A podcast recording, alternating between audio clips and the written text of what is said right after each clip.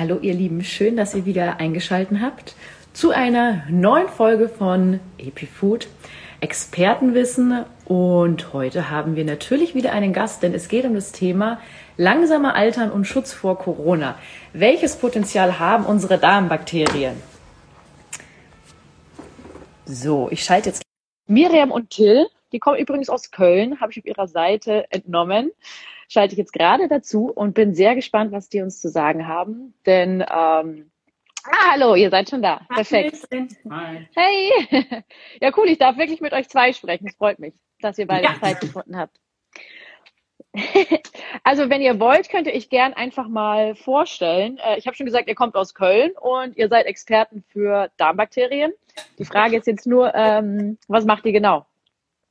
Genau, also wir sind hier gerade in Köln. Wir, wir wohnen auch mitten in der Innenstadt, also da, wo normalerweise der Kölner Karneval, wäre ja gestern gewesen, ähm, abgeht. Ähm, mhm. ja, und wir sind, also wir machen eigentlich, wir sind beide Forscher, ähm, haben beide medizinische Biologie, molekulare Medizin studiert ähm, und haben beide hier am Max-Planck-Institut in Köln für Alterungsforschung unseren Doktor gemacht, beziehungsweise, also Till ist gerade fertig, ich äh, darf noch ein halbes Jahr ähm, und äh, forschen da am Altern. Und ich forsche im Speziellen daran, wie sich die Darmbakterien im Alter verhalten und welche Mechanismen es da gibt, ob wir das irgendwie beeinflussen können, um länger gesünder zu leben. Verstehe. Können wir wirklich langsamer altern mit Hilfe unserer Darmbakterien? Und wenn ja, wie soll das funktionieren? Ja, das ist äh, eine Frage, die, die, die bekommen wir sehr oft. Also man muss generell erstmal sagen, das ganze Feld der Darmforschung ist ja noch ziemlich jung. Also das ist noch, ähm, wir sind da wirklich erst an, an, der, an der Spitze vom Eisberg. Ähm, und man hat herausgefunden, dass es immer mehr, äh, also immer total viele Zusammenhänge im Körper gibt. Ähm, und die Alterungsforschung an sich ist ein weiteres sehr junges Feld. Deswegen sind das so zwei Sachen, die noch ganz jung sind und jetzt gerade erst so zusammenkommen. Deswegen gibt es da noch nicht so viel Forschung zu. Aber man hat halt gesehen, dass sich so im Alter von Menschen, dass da so ein paar Prozesse stattfinden, die ähm, wahrscheinlich nicht so gut sind. So dass zum Beispiel die Diversität im Alter abnimmt von den Darmbakterien. Ähm, das sieht man auch bei verschiedenen Krankheiten zum Beispiel. Und auch, dass die Zusammensetzung sich ein bisschen ändert. Ähm, und was wir in unserer Forschungsgruppe gemacht haben, ist, dass wir geschaut haben, wenn wir jetzt junge Darmbakterien nehmen und die auf mittelalte, normale alte Fische geben, was passiert dann? Und die haben tatsächlich mehr als 30 Prozent länger gelebt äh, diese Fische, die einfach quasi einmal junge Darmbakterien bekommen haben. Und ähm, die haben auch, die waren viel aktiver im Alter. Also wir haben so kleine Kameras, wir haben geschaut, wie viel die rumschwimmen, die Fische, und die schwimmen, äh, die sind deutlich aktiver, während die normal alten Fische dann eher so gemütlich in der Ecke sitzen und eher träge sind, sind die äh, verjüngten äh, Fische mit den jungen Darmbakterien sind dann deutlich aktiver und schwimmen viel mehr wieder rum. Jetzt habe ich zwei Fragen. Was sind junge Darmbakterien und kann man Menschen mit Fischen vergleichen? Ja, das ist eine sehr, genau, also äh, zwei sehr wichtige Punkte. Also junge ähm, Darmbakterien, also erstmal ist wichtig, dass man immer sagt, wir schauen uns ja nicht nur Darmbakterien an, sondern das Mikrobiom hat ja nicht nur Bakterien, sondern auch Pilze, Viren und es ist immer. Ähm, also Mikroben zusammengefasst, genau, oder? Genau, Mikroben, also ähm, kleinste Lebewesen, die man unter dem Mikroskop sehen kann. Ähm, und die Sache ist, dass wir jetzt ähm, quasi das Mikrobiom von jungen Fischen genommen haben.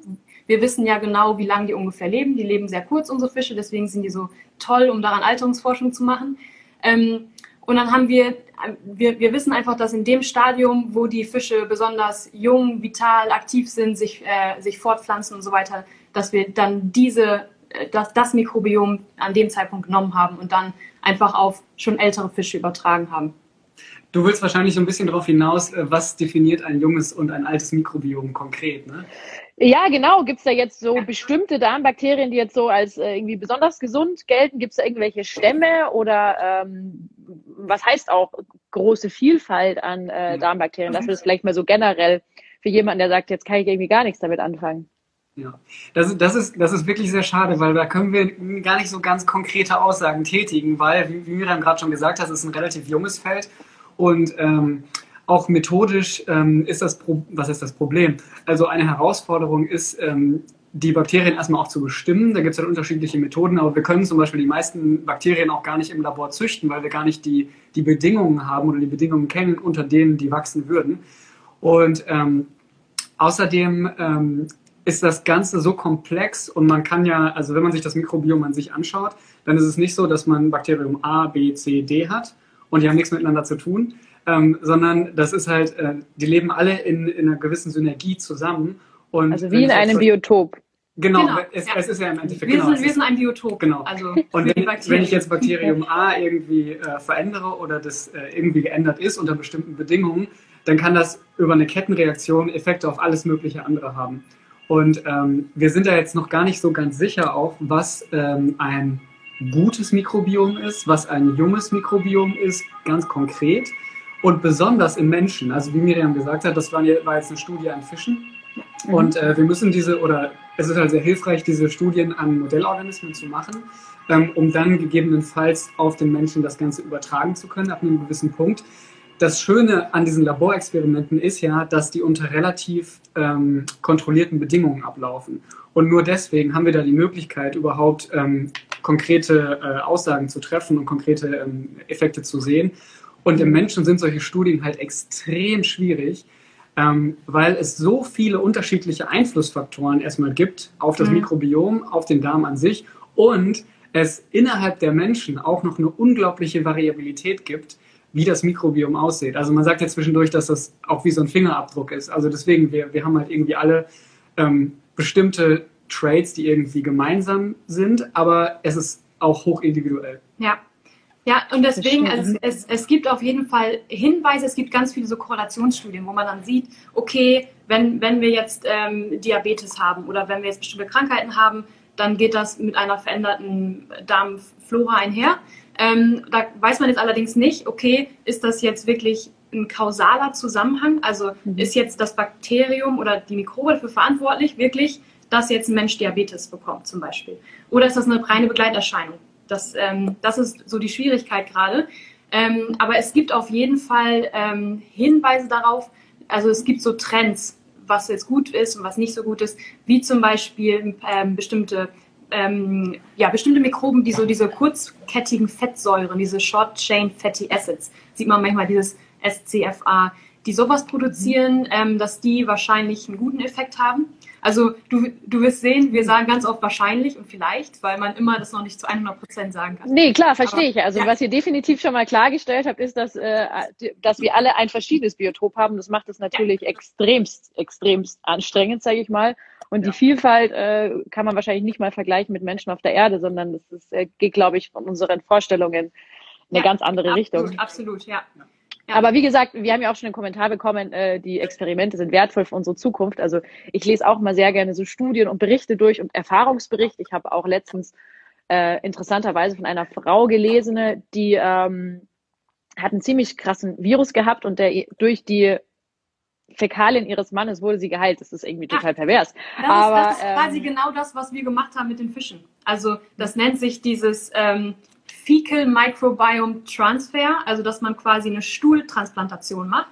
Ähm, das ist tatsächlich ein sehr, eine sehr vielversprechende Methode äh, für die Zukunft. Momentan ist das, ähm, äh, wenn man eine Clostridium difficile Infektion hat, das ist so ein ganz, ganz böses Darmbakterium, was ganz üble Durchfälle und sowas macht. Hatte sie, glaube ich. Ähm, genau, und wenn man dann, da sind auch sehr viele antibiotikaresistente äh, Varianten leider da. Und da ist ähm, eine Methode, die sehr gut oft sehr gut funktioniert, quasi diese Stuhltransplantation wirklich, dass man gesunden Stuhl von einem gesunden Menschen nimmt, ähm, der dann quasi diese äh, Infektion bekämpft. Aber das ist eine total spannende Sache und wir haben das quasi bei den Fischen auch gemacht, äh, quasi den Stuhl transferiert. Ähm, das ist hoffentlich in Zukunft eine Sache, mit der man viele andere Sachen auch noch angehen kann. Bisher, wie gesagt, die Problematik, wir wissen noch nicht genau, was sind jetzt unbedingt schlechte und gute Bakterien, so auch wie die so zusammenhängen, ähm, so dass man zum Beispiel auch bei Mäusen, wenn man Darmbakterien, also Stuhl von dicken Mäusen überträgt auf normale Mäuse, dann werden die dick. Also wenn, wenn man jetzt Pech hat und dann sein Spender irgendwelche unentdeckten Krankheiten oder irgendwas hatte, dann hat man vielleicht zwar die äh, Clostridium difficile Infektion nicht mehr, aber vielleicht wiegt man dann 15, 20 Kilo mehr und äh, hat dann andere Probleme. Deswegen Danke. ist es momentan, ist es momentan so ein bisschen, muss man noch ähm, bessere ja, Definitionen finden, was ist jetzt wirklich gesund, also worauf man achten muss. Also, also quasi diese Firmicutes Bacterioditis oder irgendwie sowas, ne? hieß diese Studie. Das, da da ging es ja wirklich um zwei verschiedene Bakterien, die unterschiedlich sind. Das war ja schon relativ genau fast schon, oder? Ja, also das ist, also das sind so die ähm, mit die Hauptstämme, die so angeschaut werden, wo sich das Verhältnis äh, ändert. Das ist so quasi auf dem ganz großen Level. Man kann ja so Bakterien, das sind so wie, da gibt es verschiedene Familien und in den Familien gibt es dann ganz viele unterschiedliche, es ist so wie, wie kleinere Unterfamilien und dann so Nachbarn mhm. und so weiter. Ähm, und man kann die auf allen unterschiedlichen Level anschauen. Und wenn man das sich so auf diesem ganz großen Familien-Länderordnung anschaut, sage ich mal, dann sind das so die äh, Firmicutes bacteroidetes. Ja. Ah, okay, verstehe. Ich habe nämlich witzigerweise sehr äh, in, intim eigentlich, einen Stuhltest gemacht. Wir probieren ja immer alles Mögliche aus, weil es uns einfach interessiert. Und da kam auch raus, dass ich von diesen Clostridien difficile auch welche habe und die hat dann eben mein Mikrobiom-Spezialist gesagt, die sollte ich im besten Falle minimieren und habe dann ein Mittel genommen und es hat mir überhaupt nicht gut getan. Ich habe da Zustände bekommen, die will ich jetzt überhaupt gar nicht hier erklären. ähm, das war nicht schön, das war nicht schön. Dementsprechend habe ich das auch wieder abgesetzt, weil ich gemerkt habe, das macht anscheinend irgendwas anderes kaputt bei mir. Irgendeine ja. andere. Also es ist total ähm, interessant, muss ich sagen. Also ich habe jetzt auch mittlerweile einen Symbiotika, das tut mir persönlich sehr, sehr gut. Ja. Ähm, aber ja, es ist einfach eine super krasse Forschung, finde ich. Also es ist total interessant, was sich da alles herausstellt. Und ich finde interessant, dass ihr an Fischen forscht nochmal. Ich habe da ja super viel mit Mäusen gehört, aber mit Fischen, das ist mir echt ja. neu gewesen. Also, das, also, die, äh, also die Sache, warum wir an Fischen äh, forschen, ist wirklich, dass wir halt spezifisch an Altern forschen. Ähm, Mäuse sind natürlich ähm, jetzt als Säugetiere dichter am Menschen dran als Fische. Also Fische sind zwar auch Wirbeltiere, die haben auch ein Immunsystem, ähm, aber die haben jetzt natürlich, äh, ja, die sind keine Säugetiere. Aber diese, also Fische haben auch ein komplexes Mikrobiom, also haben auch viele verschiedene äh, Arten, haben natürlich, weil sie im Wasser leben, andere, jetzt andere Mikroben als wir. Ähm, aber dieser Fisch, an dem wir arbeiten, ist das Gute, dass der so kurz lebt. Der lebt nur drei bis vier Monate. Das heißt, wenn wir jetzt schauen wollen, okay, wie können wir das Leben äh, gesünder machen oder verlängern, müssen wir nicht so zwei bis drei Jahre warten wie bei einer Maus. Also Mausexperimente in der Alterungsforschung dauern einfach extrem lange bis man sehen kann, ob man einen Effekt hat oder nicht. Und bei unseren Fischen, die sind halt so kurzlebig, dass man nach ein paar Monaten direkt einen Effekt sehen kann. Und ähm, hm. dann überträgt man die Sachen, die wir sehen, überträgt man dann immer so einen Organismus nach oben, bis man dann irgendwann am Menschen ankommt. Kann man da jetzt schon so ein paar Rückschlüsse ziehen äh, auf den Menschen oder sagt man, okay, das ist auf jeden Fall eine Zukunftssicht, das ist auf jeden Fall jetzt halt schon mal aufgeschrieben, sage ich jetzt mal. Ähm, oder kann man da jetzt schon sagen, das könnte jetzt interessant werden? Was ich nämlich auch mal gelesen habe, da ist es mir jetzt gerade gekommen, als du das mit dem, ähm, ja, mit dem alten Fisch und junge Fisch ja. gesagt hattest, dass zum Beispiel, ähm, es gibt ja diese Projekte, wo alte Menschen mit äh, Kindern zusammengetan werden und die äh, sozusagen die kleinen Kinder mit die Alten fit halten. Ich mir gedacht, mhm. vielleicht hängt da auch irgendwas zusammen, weil ich meine, im Endeffekt kann, kann, könnte das ja, könnte das ja der Fall sein. Man sagt ja, dass das extrem gut ist für die Rentner, wenn sie sich sozusagen, man weiß ja auch gut, wie Enkelkinder sind für die Oma und für den Opa, die halten ja auch fit. Ähm, ja. Ob das eventuell sogar auch, ähm, wer weiß. Ja. Ist mir nur gerade gekommen. Das, das, das, das könnte schon, könnte schon gut sein. Ähm, ich meine, in der Forschung möchte, also das Einfachste wäre ja, wenn man immer unterschiedliche Dinge getrennt voneinander betrachten könnte und könnte sagen, ha, das ist es oder das ist es. Äh, leider ist es halt nicht so. Und ja. äh, deswegen muss man da immer so dieses, dieses ganzheitliche im Blick haben. Aber das ist total, total ein cooler Ansatz, ähm, den du da gerade irgendwie ansprichst, weil natürlich hat das irgendwo auf psychologischer Ebene einen Einfluss, ähm, wahrscheinlich irgendwie auch auf körperlicher, auf Aktivitätsebene, dass sich einfach mehr bewegen, dann die älteren Leute. Ich meine, ich kann mir auch vorstellen, man, man weiß ja auch, dass, äh, dass die Mikroben von, von der Umgebung, also auch zum Beispiel von Haustier oder auch von Mitbewohnern, dass ähm, vor allem natürlich die Hautmikroben ähm, sehr ähnlich zueinander sind. Also auch viel ähnlicher als jetzt zum Beispiel ich mit meinen Eltern oder so, sondern einfach nur, wenn man mit Leuten zusammenlebt, dass man dann sehr ähnlich wird. Ähm, und vielleicht hat das auch einen Effekt quasi, dass man, ähm, dass, dass, dass vielleicht junge, ich sag's mal, junge ja, Mikroben dann äh, den Älteren gut tun. Aber es ist auf jeden Fall ein interessanter Aspekt, den man später, also der, der auf jeden Fall in, in Zukunft sehr interessant sein könnte, ja. Ich mein, also aufgepasst quasi bei der WG-Wahl. Ja. Das haben wir, ja, das, wir, wir haben schon mal überlegt, ob man das so drastisch formulieren sollte oder nicht, weil, ähm, also tatsächlich ist es vor allem, also das Darmmikrobiom wird jetzt nicht so sehr beeinflusst wie das Hautmikrobiom, aber das Hautmikrobiom hat ja auch jetzt schon ähm, wichtige, wichtige Faktoren, das ist nicht. Obwohl, obwohl, obwohl es halt auch Hinweise darauf gibt, dass ähm, ähm, Pärchen quasi ähm, ein ähnlicheres Mikrobiom haben als jetzt irgendwelche Leute, ähm, die jetzt fremd äh, zueinander sind. Das Problem ist da halt, dass du ähm, teilweise so Confounding Factors, also irgendwelche Störfaktoren nicht rausrechnen kannst, weil sich Pärchen tendenziell ähnlich ernähren von den ähnlichen Dingen. Ja. Ähm, und das Ernährung hat natürlich einen großen Einfluss aufs Darmmikrobiom. Ja. Aber wenn man überlegt, bei Kindern, weil bei Kindern, also jeder, der jetzt äh, Kinder hat, äh, meine Tochter, die isst ganz oft was ganz anderes als wir, weil sie einfach keinen Bock hat auf das, was ich koche. Das passiert öfters mal, äh, wenn ich dann wieder mal so was ganz Gesundes ausprobiere mit Radicchio Chicorée und sie sagt, was ist das? Ja. Ähm, dementsprechend auch im Kindergarten ist es natürlich auch was anderes. Aber ich habe gelesen, dass auch Kinder eigentlich fast denselben Mikrobiom haben wie die Eltern. Das würde ja dann quasi fast gegen die Ernährung sprechen. Weil das Gleiche ja, also, ist nicht. Wie gesagt, es gibt ganz, ganz viele Faktoren. Also ähm, mhm. wahrscheinlich hast du dann auch viel äh, Körperkontakt und so.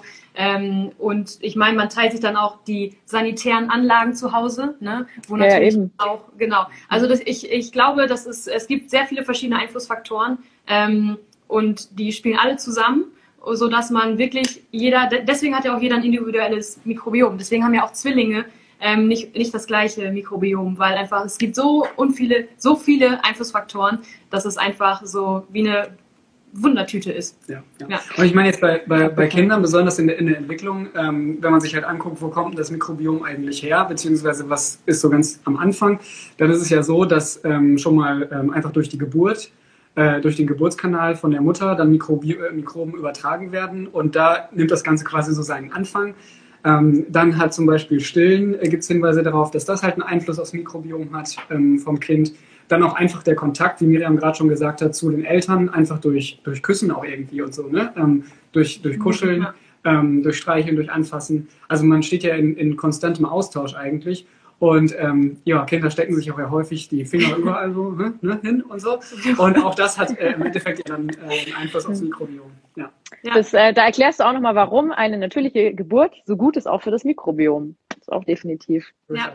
ja. gut zu wissen, weil ja auch äh, die ganzen äh, Kaiserschnittraten explodieren und nicht alle gerechtfertigt sind. Genau. Also Kaiserschnitt, wenn er medizinisch notwendig ist, auf jeden Fall. Ähm, ich würde sonst wirklich äh, immer eine natürliche Geburt vorziehen, gerade auch gerade auch wegen diesen Faktoren. Das ist gerade leicht zu sagen, weil wir haben noch keine Kinder. Aber, ähm, aber ich, ich meine, also ich, ich habe schon mal gelesen, in, in Amerika sind die ja immer, also wir kriegen auch mal die lustigsten Anfragen aus Amerika, wie sie dann, also auch auf unsere Forschung dann raus, so nach dem Motto, ah ja, wir haben gelesen, junge Darmbakterien, oh, muss ich jetzt dann die Windel von meinem Säugling irgendwie einfrieren und dann später als Milchshake trinken? Also solche Leute, also ganz verrückt.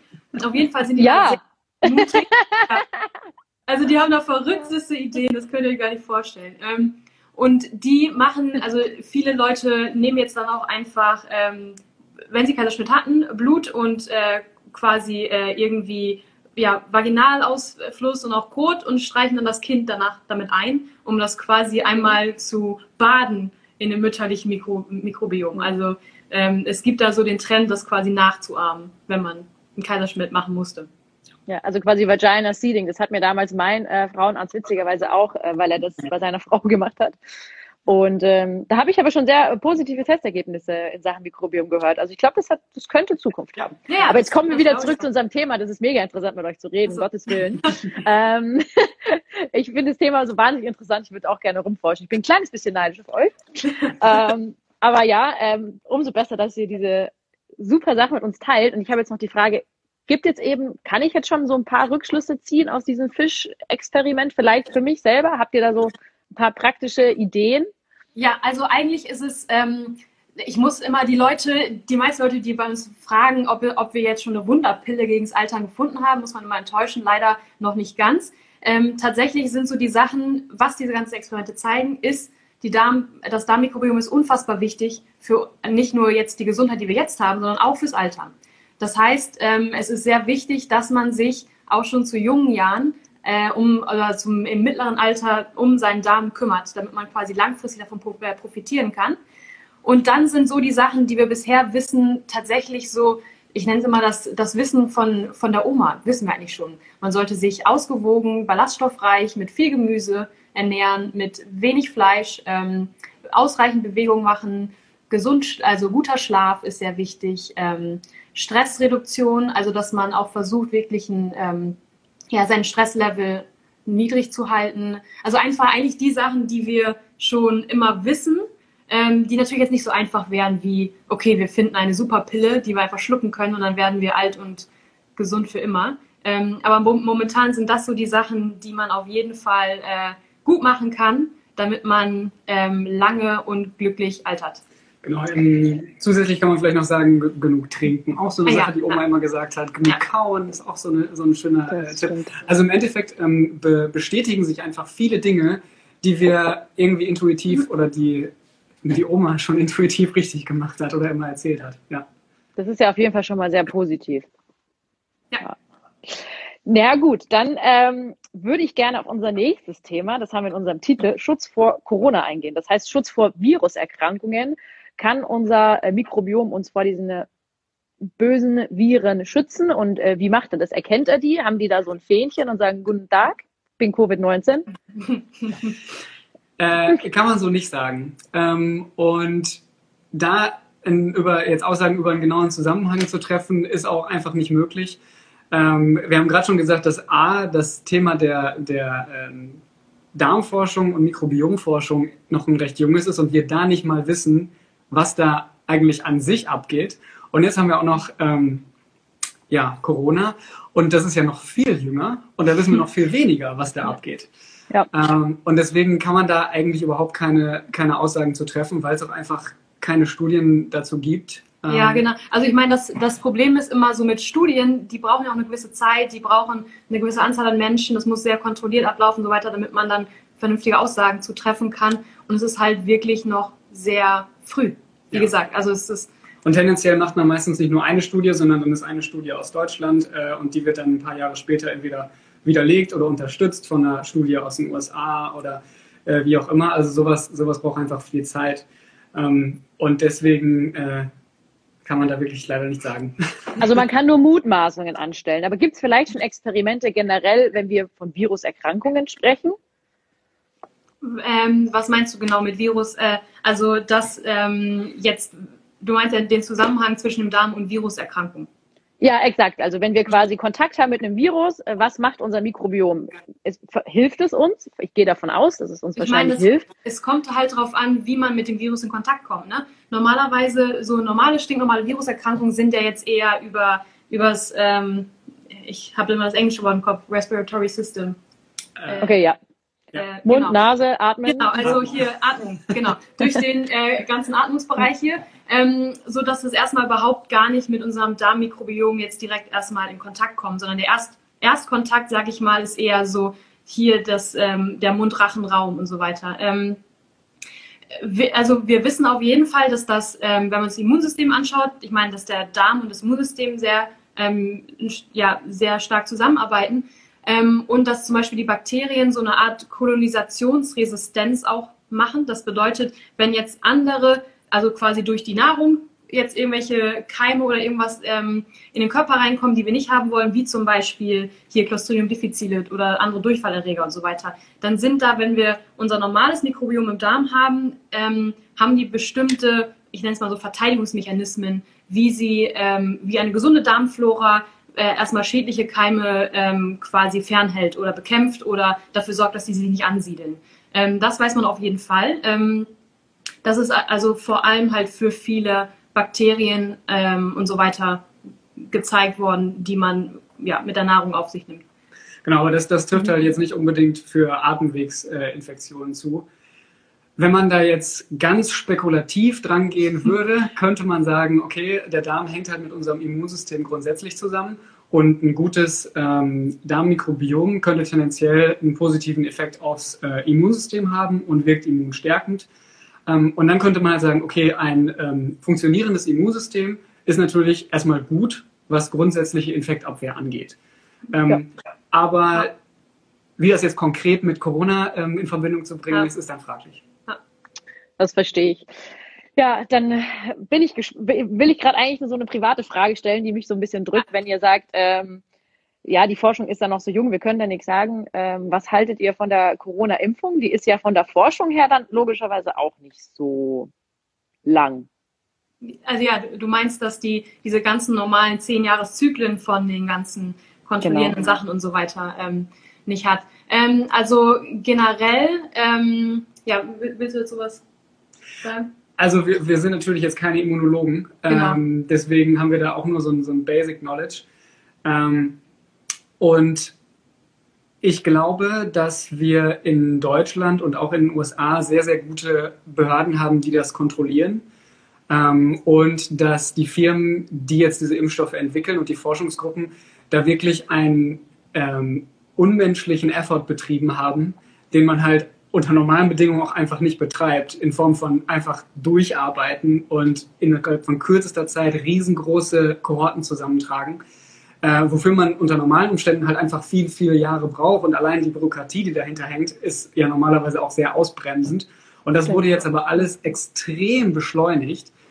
Ähm, weswegen ich eigentlich davon ausgehe, dass wenn in Deutschland ein ähm, Impfstoff zugelassen wird, ähm, dann ist der eigentlich so gut getestet, ähm, dass ich persönlich ähm, da dann auch wirklich äh, drauf vertrauen würde, wenn er hier zugelassen wird. Aber das hört sich ja schon mal gut an, weil man hört ja schon oft auch so äh, die Vibes in der Gesellschaft, die dann sagen, hm, da sind ja keine Langzeitstudien, äh, spritze ich mir das jetzt in meinen Körper, äh, wie auch immer, das hat jetzt gar nichts mit Impfkritiker zu tun, eigentlich mhm. gar nicht. Das ist einfach nur so die Vermutung, die man halt, wie du schon gesagt hast, ähm, aber dass da eben auch so Papierkram dahinter steht, der Ewigkeiten dauert und dass man natürlich auch in der Forschung anziehen kann, ja, äh, ist auf jeden also Fall nochmal zwei wichtige Dinge.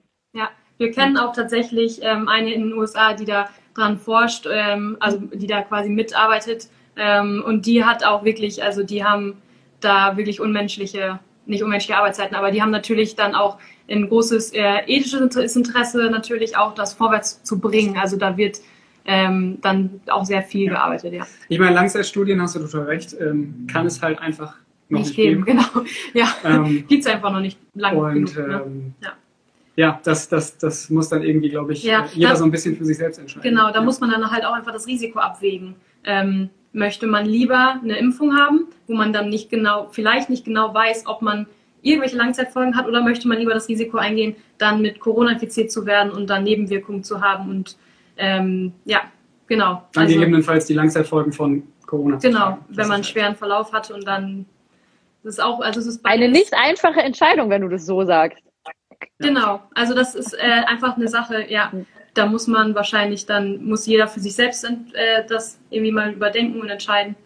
Ähm, und ich glaube, wir haben in Deutschland wirklich äh, einige Experten, äh, denen man da auch ähm, vertrauen kann und wo man dann auch, wenn man sich ganz unsicher ist, auch wirklich drauf hören kann. Ähm, wie gesagt, wir sind keine Immunologen ähm, und auch keine Virologen. Das hat mich auch nur privat interessiert, weißt du, ein gutes Thema. Und da habe ich mir gedacht, Mensch, ich habe selber eine Tochter und habe mich mit dem Thema Impfen sehr, sehr massiv ja, beschäftigt, ja. ehrlicherweise, weil ähm, man ja einfach auch nicht so viel liest. Man bekommt dann immer impf das, impf das, aber man will ja auch wissen, warum. Das hat überhaupt nichts damit zu tun. Ich habe sie geimpft, ja, aber ich, mhm. das hat nichts damit zu tun gehabt, dass ich dann sage, nein, nein, nein, sondern das, ja, man wird ja schnell in eine Schublade gesteckt. Ich wurde auch von meiner Kinderärztin naja, fand es nicht so mhm. gut, dass ich gefragt habe. Ich fand es nicht gut, dass ich gefragt habe, aber es ist irgendwie mein Recht gewesen. Und es ist auch, finde ja, ich, definitiv die interessante These, dass man einfach definitiv trotzdem die Krankheit kriegen kann. Man hat nur eine geringere Wahrscheinlichkeit. Mhm. Finde ich, sollte man auch einfach wissen. Ich finde, das ist auch sowas, da wird zu wenig drüber geredet. Äh, es Überhaupt gibt, natürlich wurden super krasse Viruserkrankungen, die unsere Menschheit hatte, durch Impfungen quasi ausgemerzt und das hat alles seine Daseinsberechtigung, um Gottes Willen, ja. Muss ja immer wieder aufpassen, nicht in diese Impfkritiker-Schiene zu kommen. Aber es ist trotzdem interessant, einfach mal sich diese Forschungen anzuschauen, eben auch in eurem Fall, wenn es halt um Mikrobiom geht. Das ist einfach sehr, sehr, sehr interessant. Ja. Und jetzt kommen wir zu unseren praktischen Tipps. Ihr habt sicher noch praktische Tipps. Übrigens, ihr habt ja vorhin gesagt, wenig Fleisch. Ja. Habt ihr da irgendwelche Forschung dahinter, dass ihr sagt, wenig Fleisch? Oder ist es nur da, was ich sage, naja, 80 Prozent Fleisch, 20 Prozent Gemüse ist schwierig mit den Vitamine? Äh, nee, es gibt tatsächlich Studien, die zeigen, dass bestimmte, also, vor, also ich meine, vor allem äh, geht es immer um verarbeitete Fleischprodukte, also so Wurstprodukte und so weiter. Ähm, wo halt auch sehr viele Zusatzstoffe und so weiter drin sind. Aber es gibt tatsächlich Studien, die zeigen, dass bestimmte, also einmal gibt es wieder diese Korrelationsstudien natürlich, wenn du ähm, jetzt das Mikrobiom von Leuten vergleichst, die viel Gemüse essen und das Mikrobiom von Leuten vergleichst, die viel Fleisch essen, dass äh, da einfach dann ganz, ganz andere Bakterien, die vielleicht weniger oder mehr förderlich sind, ähm, äh, ja, vorhanden sind. Aber es gibt tatsächlich auch Studien, wo, wo die dann gezeigt haben, dass ein, dass bestimmte Stoffe in ich muss, ja, ich muss, ich müsste, ich glaube, es war rotes Fleisch, war verarbeitetes rotes Fleisch, dass die ähm, bestimmte Metabolite, also so kleine, sehr kleine Stoffe, Botenstoffe produzieren dann, ähm, die, äh, also die Bakterien quasi daraus einen negativen Botenstoff produzieren, der schlechte Auswirkungen hat. Also es gibt auf jeden Fall. Verarbeitetes rotes Fleisch, jetzt für die ganz blöden Salami. Ja, genau, Wurst. Genau, genau, ja. ja, zum Beispiel. genau. Also ähm, wir sind immer, äh, also wir, wir, selber sind große Fans davon, dass man immer ähm, keinerlei Verbote ausspricht für irgendwas, sondern immer alles in Maßen und einfach wissen, ähm, dass natürlich jetzt ähm, verarbeitete Fleischprodukte nicht gut sind, dass Zucker in Übermaßen nicht gut ist und so weiter. Aber dass man einfach dann bewusst, wenn man das isst, dass man einfach weiß, was, äh, was das für einen Effekt haben kann, genauso wie mit Alkohol und Zigaretten, wissen wir auch ist äh, nicht so förderlich. Ähm, aber trotzdem äh, trinken wir äh, auch Wein zwischendurch und so weiter. Es geht einfach darum, dass man sich bewusst für irgendwelche Sachen entscheidet und aber quasi nicht auch das, was du vorhin meintest mit dem Impfen, dass man einfach die Informationen hat, dass man weiß, welche Sachen wie einen Einfluss haben auf den Körper. Jetzt haben wir gerade den Kommentar bekommen, ich bin vegetarisch, aber ich glaube, Fleisch hat ziemlich viele Vitamine. Das war ein kleiner Joke und hat natürlich die Gesamtzahl der Nährstoffe ausgemacht einer sehr einheitlichen Ernährung. Ja.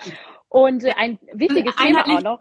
Immer schlecht, muss man, muss man ja. direkt sagen. Auch wenn man, man kann ja auch vegan sein und nur, äh, nur Pommes essen oder nur Nudeln essen oder so, das ist auch nicht gesund. Ich habe jetzt noch gelesen, dass das teilweise halt auch, ähm, wenn man jetzt sagt, ich ernähre mich low carb, ähm, man muss halt auch immer dran denken, dass äh, die ähm, Darmbakterien halt auch von irgendwas leben müssen. Ähm, und das sind halt teilweise oder größtenteils auch irgendwie Kohlenhydrate.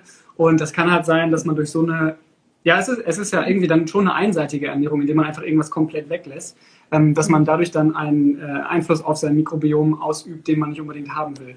Das kann passieren, muss nicht passieren, aber deswegen ja. sagen wir halt eigentlich immer, ähm, ausgewogen, abwechslungsreich ist eigentlich das Beste. Und ich habe ähm, jetzt auch schon öfters gehört, dass vor allem Menschen, die Low Carb oder Keto, also quasi die noch strengere Form davon machen, meistens so ein Refeed Day machen, einen Tag in der Woche. Das würde das jetzt natürlich bestätigen. Ja, ja. Hm. Ja, also mit Low Carb Keto kennen wir uns. Also ich, ähm, ich, ich liebe Kohlenhydrate, muss ich leider ehrlich gesagt gestehen. also kenne ich mich auch ehrlich gesagt gar nicht so gut aus mit, äh, mit diesen Ernährungsformen. Also ja. Aber ist ja auch sehr persönlich. Genauso wie Mikrobiom ist natürlich auch in, äh, die Ernährung individuell und ich finde, das passt irgendwie auch zusammen. Für mich selber zum Beispiel habe ich herausgefunden, ist Low Carb auch überhaupt gar nichts. Es gibt aber auch Menschen, für die ist es irgendwie toll, die können damit sehr gut leben. Also ich, trotzdem würde ich auch nicht eine Empfehlung dafür aussprechen, das sein ganzes Leben lang zu machen, um Gottes Willen. Ja, genau. Ja? ja, ähm, ja. Wir wollen ja auch nicht in eine Essstörung enden, ja? Ja, das absolut. ist ganz klar. Ja. ja. Jetzt will ich noch ein weiteres Thema ansprechen, was auch gerade akut ist, und zwar Hygiene. Ist übermäßige Hygiene schlecht für unser äh, Darmmikrobiom oder schützen wir es dadurch? Also es kommt immer darauf an, was man mit Hygiene meint. Ich meine, momentan, also wenn man sich jetzt regelmäßig die Hände wascht, nach, also nachdem man auf Toilette war und so weiter. Das sind ganz normale Hygiene, die auch sehr wichtig ist, einfach nur, ähm, ja, um sich und andere zu schützen vor, ähm, vor bestimmten Keimen. Was allerdings nicht äh, so unter Hygiene fällt, ist, wenn man mit einem Desinfektionsmittel zwei, dreimal am Tag alle Oberflächen abwischt. Das ist zum Beispiel ähm, total übertrieben. Und ähm, vor allem jetzt, wenn man, wenn man jetzt an Kinder zum Beispiel denkt, ist tatsächlich Hygiene gar nicht so wichtig und gar nicht so gut, sondern äh, das Mikrobiom vom Kind bildet sich auch dadurch aus, dass es dann Kontakt zu sehr vielen ähm, Mikroben hat und auch das Immunsystem wird dann dadurch quasi trainiert. Indem es Kleine Impfungen. Ja, ja, ja, genau. Man kann quasi sagen, dadurch, wenn man mal ein Kind mhm. irgendwie so ein Gegenstand im Mund nimmt oder was vom Boden aufhebt, im Mund steckt oder Dreck isst, ähm, ist es tatsächlich, ähm, also so wie ich mir das vorstelle, ähm, ein kleiner Push fürs Immunsystem. Es entdeckt neue Mikroben, wird darauf quasi trainiert. Ähm, also vor allem bei Kindern ist es, äh, würde ich auf keinen Fall super ähm, Hygiene und immer die Hände desinfizieren von den Kindern und so. Ich meine, in, in, der, in, der, in der jetzigen akuten Zeit ist es natürlich irgendwie wichtig, dass man dann doch verstärkt auch besonders irgendwie auf Handhygiene achtet. Ähm, aber ja. da ist es halt, ähm, wie auch die ganzen Empfehlungen ausgesprochen werden, ähm, eigentlich ausreichend, sich die Hände zu waschen, äh, weil man halt mit den ähm, übermäßigen ja, Gebrauch von, von Desinfektionsmitteln ähm, einerseits haben viele Desinfektionsmittel da auch einfach Moleküle drin, die unsere Hautbarriere zum Beispiel angreifen und das wollen wir halt auch wieder nicht, weil dann ähm, können halt, also dann ist unser Hautmikrobiom dann wiederum gestört und dann können wiederum andere Erreger uns irgendwie ähm, ja, angreifen und dann zu irgendwelchen Irritationen führen. Das will man halt irgendwie auch nicht. Äh, und deswegen ist normalerweise wirklich ähm, mit Seife waschen. Genau, lange genug, das ist immer das genug. Wichtige, dass man nicht nur zwei Sekunden, drei Sekunden sich irgendwie die Hände immer so. Ja. Ich ich meine, was, Hängt was dann übermäßige Hygiene auch zusammen mit so ähm, resistenten äh, Viren, Bakterien, von denen man so oft hört? Ähm, Habe ich gelesen. Bin ich sicher. es, es, es, kommt, es kommt drauf an, weil da, da, ich, da weiß ich nicht genau, wie die, wie die Studienlage da so aussieht. Ähm, Natürlich ist es so, dass äh, Bakterien, also wie sich überhaupt Resistenzen bilden, ähm, damit arbeiten wir ja teilweise auch im Labor ähm, ist, dass ja Bakterien unglaublich kurz leben. Also die, mhm. die Reproduktionszeit ist ja unglaublich schnell. Wenn wir jetzt die, die menschliche Evolution quasi angucken, dann hat die halt Jahrtausende, Abertausende gedauert, bis sich bestimmte Merkmale irgendwie durchgesetzt haben. Aber dadurch, dass die Bakterien halt einfach so eine kurze Lebensspanne haben ähm, und konstant mutieren in sich, ähm, kann das halt sein, dass da bestimmte Gene mutiert sind und wie auch immer. Und das führt dann mhm. dazu, dass die resistent auf bestimmte ähm, ja, Antibiotika zum Beispiel genau. werden. Also einfach auch per Zufall. Das ist eine Sache, die passiert einfach per Zufall, so wie bei Menschen. Wenn wir, äh, es kann auch, also natürlich, deswegen ist es ist sowas wie Röntgenstrahlung äh, auch ähm, im Zusammenhang mit äh, Krebs und so weiter. Es gibt bestimmte Faktoren, die natürlich zum Mutieren führen, so wie Röntgenstrahlung. Mhm. Ähm, aber es ist auch einfach ein natürlicher Prozess, der. Genau. Und ähm, wenn man jetzt einen bestimmten Selektionsdruck, so nennt man das, ähm, an den Tag legt für ein bestimmtes Bakterium, dann tötet man quasi alle Bakterien, die ein bestimmtes Gen, was jetzt für eine Resistenz zum Beispiel verantwortlich ist, nicht haben, die tötet man dann alle ab. Und dazu führt das dazu, dass sich nur die, die dieses Resistenzgen haben, mehr quasi reproduzieren und auf einmal haben wir ganz viele davon. Genau. Und das kann natürlich, also wenn man das logisch nachvollzieht, auch für bestimmte Desinfektionsmittel der Fall sein. Weiß ich aber nicht genau, wie die Studienlage da aussieht. Ja. Also es ist natürlich wiederum äh, sehr komplex, das ganze Thema. Aber im Grunde ist übermäßige Hygiene, sage ich jetzt mal, nicht unbedingt wertvoll. Wir bleiben beim guten, sorgfältigen Händewaschen.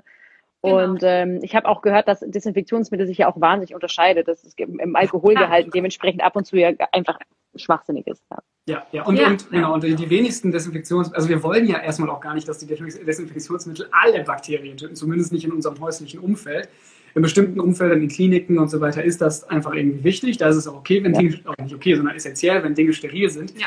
Ähm, mhm. Aber zu Hause ist das halt äh, nicht unbedingt der Fall. Und äh, manche Desinfektionsmittel töten bestimmte Keime, andere dann dafür nicht. Und dann manche töten halt alles, ja. aber das wollen wir auch nicht. Und deswegen ist es einfach auch sehr schwierig, ja. Und ich meine, gerade auch unser Hobby hier, das, äh, das Fermentieren, lebt ja auch ähm, quasi davon, dass wir wilde Bakterien und Mikroben in unserer Umgebung haben. Also es ist dafür zum Beispiel auch sehr wichtig, ähm, dass sowas, dass diese wilde Fermentation auch funktionieren kann. Also es hat auf jeden ja. Fall, ähm, ja, dieses Meer in Mikroben, in dem wir schwimmen, hat zum größten Teil erstmal ähm, einen positiven Einfluss auf uns und nicht irgendwie, dass es Krankheitserreger oder so sind. Bei euren Fermenten, ich habe ja gesehen, auf eurem Blog kriegt man auch ein paar leckere Rezepte zu Fermenten. Ähm, forscht ihr da auch, was die für kleine äh, Mikroben haben? Ja. Nein. Das, das, das wäre total cool.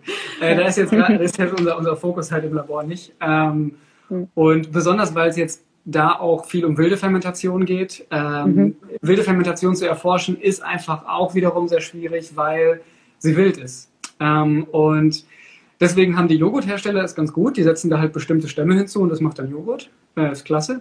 Aber äh, bei der wilden Fermentation ähm, kommt es darauf an, welche Hände das Kraut geknetet haben, in welcher Umgebung das Kraut geknetet hm. wurde, von welchem Acker der ähm, Auch interessant. Von, von ja. welchem Bauer gepflückt wurde. Ähm, und genau, genau das hat der, alles einen Einfluss. Ja. ja, was ja auch gerade das Schöne daran ist. Das bedeutet, dass Total. du, äh, ja, du, dass du halt auch eine viel, äh, du hast halt nicht nur auf jeden Fall eine Mikrobe oder ein Bakterium da drin, sondern du kannst ganz, ganz viele verschiedene haben. Genau, da geht es um den Diversitätsgedanken und um das, das ähm, ausgeglichene, quasi abwechslungsreiche. Ja. Merkt man das auch im Geschmack? Ja, also tatsächlich, du meinst, dass die unterschiedlich schmecken? Ja. ja, ja, absolut. Ähm, ich meine, ich, ich, das kann man, kann man, sich so vorstellen, wie äh, ich komme aus Ostfriesland und wir trinken da sehr viel Schwarztee und ähm, das Wasser da oben ist bei uns so weich und so gut, dass der Tee einfach herausragend gut schmeckt. Und egal, wo man sonst hingeht in Deutschland, also ich habe jetzt also in Essen gewohnt, in Göttingen gewohnt, jetzt hier in Köln gewohnt, ähm, überall ist das Wasser nicht so weich, hat, hat Kalk und der Tee schmeckt einfach nicht, der schmeckt einfach komplett anders. Obwohl. Naja, sei froh, dass du nicht in München wohnst. Unser Wasser ist kalkhaltig, ähm, grande. Ja, ich, ich weiß nicht, ob es kalkhaltiger ist als das hier in Köln. Also deswegen hier in Köln ist schon eine, also ist schon eine 1A Kalkleistung. Also ist gut für ja, Wasserkäfer. Ah, okay, das ist ja wieder Wasserkäfer interessant. Braucht, ähm, Wasserkäfer braucht, also äh, brauchen einen gewissen Härtegrad und so ähm, Mineralien. Und deswegen ist Kalk, also kalkhaltiges Wasser tatsächlich gut für Wasserkäferkristalle, damit die wachsen. Ähm, ja, aber das war es dann auch schon. Ach, das ist geil. Ich liebe Wasserkäfer ohne Ende. Finde ich mega. Also ich danke euch für eure Zeit. Wir haben ja jetzt äh, schon 40 Minuten gesprochen und da sind wahnsinnig äh, ja, tolle Ergebnisse, wenn nicht auch etwas verwirrend und man weiß noch nicht, ob man den Rückschluss so treffen kann auf die Menschheit, aber ihr seid ja noch jung, wie ich euch sehe, oder habt ihr ein ja. bisschen, habt ihr, bekommt ihr auch was von diesen jungen Mikroben ab? Ah, ja, schön, ja, immer so zwischendurch, ja. ja, ich danke euch für eure Zeit. Man kann euch ja erreichen auf eurem Blog. Da habt ihr eben, wie gesagt, ja, diese ganz tollen Fermentrezepte. Und ähm, ich werde da auch noch mal ein bisschen rumexperimentieren. Mir ist einmal eins gekippt und das hat mich so ein bisschen davon distanziert. Aber hm. gut, ich werde es ja. noch mal ausprobieren. Dann danke ich euch für eure Zeit und äh, ich hoffe, wir hören uns bald wieder, weil äh, es ist wahnsinnig interessant. Ja, ja. Super gerne. Ja. Vielen Dank für die Einladung. Macht's gut. Hat sehr viel Spaß gemacht. Ciao. Danke euch. Ciao, ciao.